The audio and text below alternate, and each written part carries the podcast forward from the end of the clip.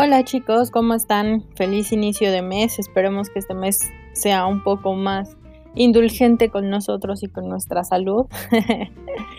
Em, justamente iniciando el mes, iniciamos un nuevo tema. Eh, vamos a iniciar con lo que es el presupuesto de efectivo. Pues bien, este presupuesto también lo llamamos flujo de caja proyectado.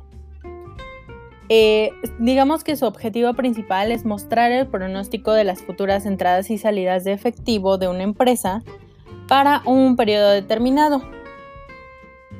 ¿Cuál es la importancia o la relevancia del presupuesto de efectivo? Pues bueno, este nos permite prever la disponibilidad del efectivo, es decir, saber si vamos a tener pérdidas o ganancias en cuanto a efectivo. Y con base en esto pues nos permite tomar decisiones y al final, este, bueno, pues, pues generar como esta, estas formas estratégicas para tomar decisiones sobre los gastos, las compras y todo esto en cuestión de lo que existe en caja o en efectivo.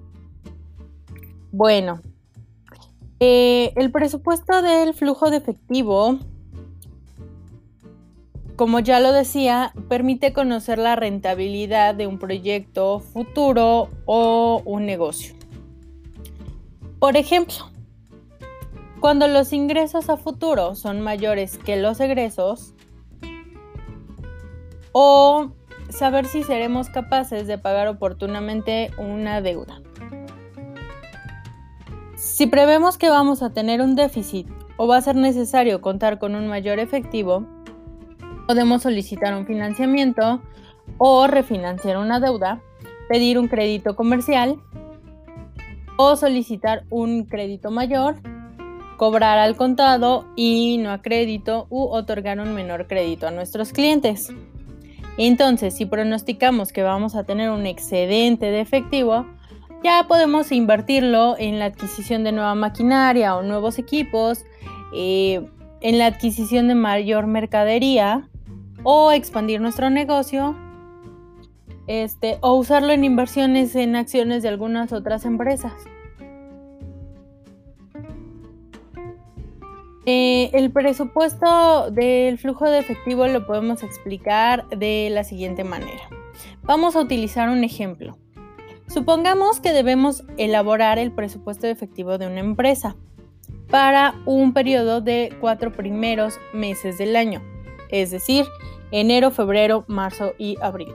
No vamos a tomar en cuenta nuestra situación precaria y contingente, así que vamos a suponer que es un año normal. Eh, los datos que tenemos son los siguientes. Se pronostican ventas de 500 unidades para el mes de enero y un aumento del 15% a partir de febrero. El precio de venta es de 30 pesos. El cobro de las ventas se realiza 75% al contado y 25% a crédito de 30 días.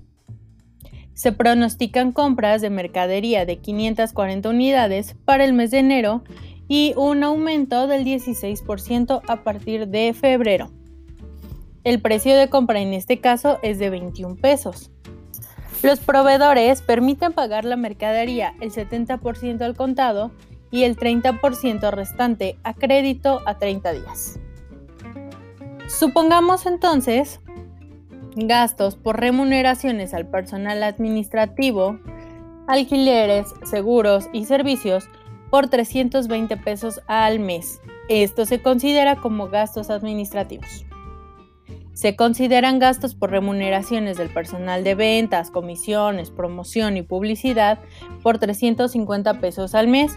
A esto le vamos a denominar gastos de ventas, ya los hemos visto. Contamos también eh, con mobiliario y equipo que se deprecia en 100 pesos por cada mes. Qué poquito, ¿no? Pero bueno, es un ejemplo. Se obtiene un préstamo por 3 mil pesos, el cual debe ser pagado a partir del mes de febrero en amortizaciones constantes de mil pesos e intereses de 480 pesos en febrero, 320 pesos en marzo y 160 pesos en abril. El pago por impuestos por concepto de renta es del 30% de la utilidad disponible. Entonces, para este ejemplo, y antes de que se pongan a elaborar el presupuesto, eh, se elabora el presupuesto de ventas primero y el presupuesto de cobros, donde de las ventas totales se cobra el 75% en efectivo y el 25% a crédito en 30 días, como ya lo dijimos, y la función del presupuesto del efectivo es mostrar el efectivo que realmente está ingresando o saliendo de la empresa. Entonces, tenemos que nuestro presupuesto de ventas tiene, eh, ya decíamos, 500 eh, unidades en enero, 575 unidades en febrero, 661 unidades en marzo y 760 unidades en abril. El precio de venta en los cuatro meses son 30 pesos.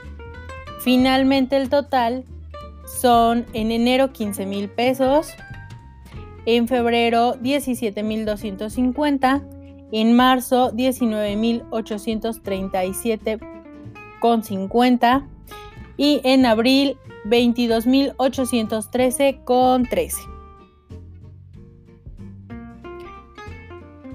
Entonces el presupuesto de cobro lo tenemos. En enero de contado se van a recibir 11.250. En febrero, 12.937,50. En marzo, 14.878,13. Y en abril, 17.109,84. A crédito a 30 días, en enero no se recibe nada. En febrero se reciben 3.750 en marzo se reciben 4.312,50 y en abril 4.959,38. Se los voy a pasar en una tabla, no se me preocupen. Entonces, para elaborar el presupuesto de compras, primero calculamos las compras y el gasto que nos genera cada mes. Consideremos que los proveedores nos dan facilidad de pagar el 70% el mes en que realizamos la compra y el resto al mes siguiente. Realizamos nuestro presupuesto de compras en unidades. En enero son 540 unidades, en febrero 626, en marzo 727, en abril 843. El precio de compra va a ser de 21 pesos en los cuatro meses y finalmente el total en enero van a ser 11.340, en febrero 13.154,40, en marzo 15.259,10 y en abril 17.700,56 el presupuesto de pagos. De contado en enero van a ser 7.938 pesos, obviamente a crédito no tenemos nada. En febrero de contado van a ser 9.208,8. Eh, a crédito tenemos 3.402. En marzo tenemos 10.681,37 de contado. A crédito son 3.946,32 y en abril tenemos de contado 12.390,39 y a crédito tenemos 4.577,73, perdón. Entonces, realizamos el presupuesto operativo, conocido también como estado de resultados proyectado o presupuestado para determinar el monto de pago por concepto de impuestos. Finalmente, asegurándonos de contar con toda la información necesaria, entonces podemos realizar nuestro presupuesto de efectivo. El estado de flujo de efectivo o presupuesto de efectivo o cash flow en inglés refleja con cuánto efectivo contamos una vez que descontamos los gastos, los intereses y todo lo demás de eh, nuestros ingresos. La elaboración y representación del flujo de efectivo contribuye a la toma de decisiones, además de que hace más sencillo el control de los egresos para aumentar las ganancias de la empresa. Ahora, bueno, les voy a pasar la tablita para que puedan ustedes hacer el ejercicio de realizar el presupuesto de efectivo. Ya saben que estos podcasts son súper cortitos, súper chiquitos para que trabajemos mucho más rápido. Se los voy a pasar, en un ratito los subo. Chicos, recuerden no salir de su casa si no es necesario. Eh, los extraño mucho, los quiero mucho y les mando muchos abrazos y besos virtuales. Cuídense. Adiós.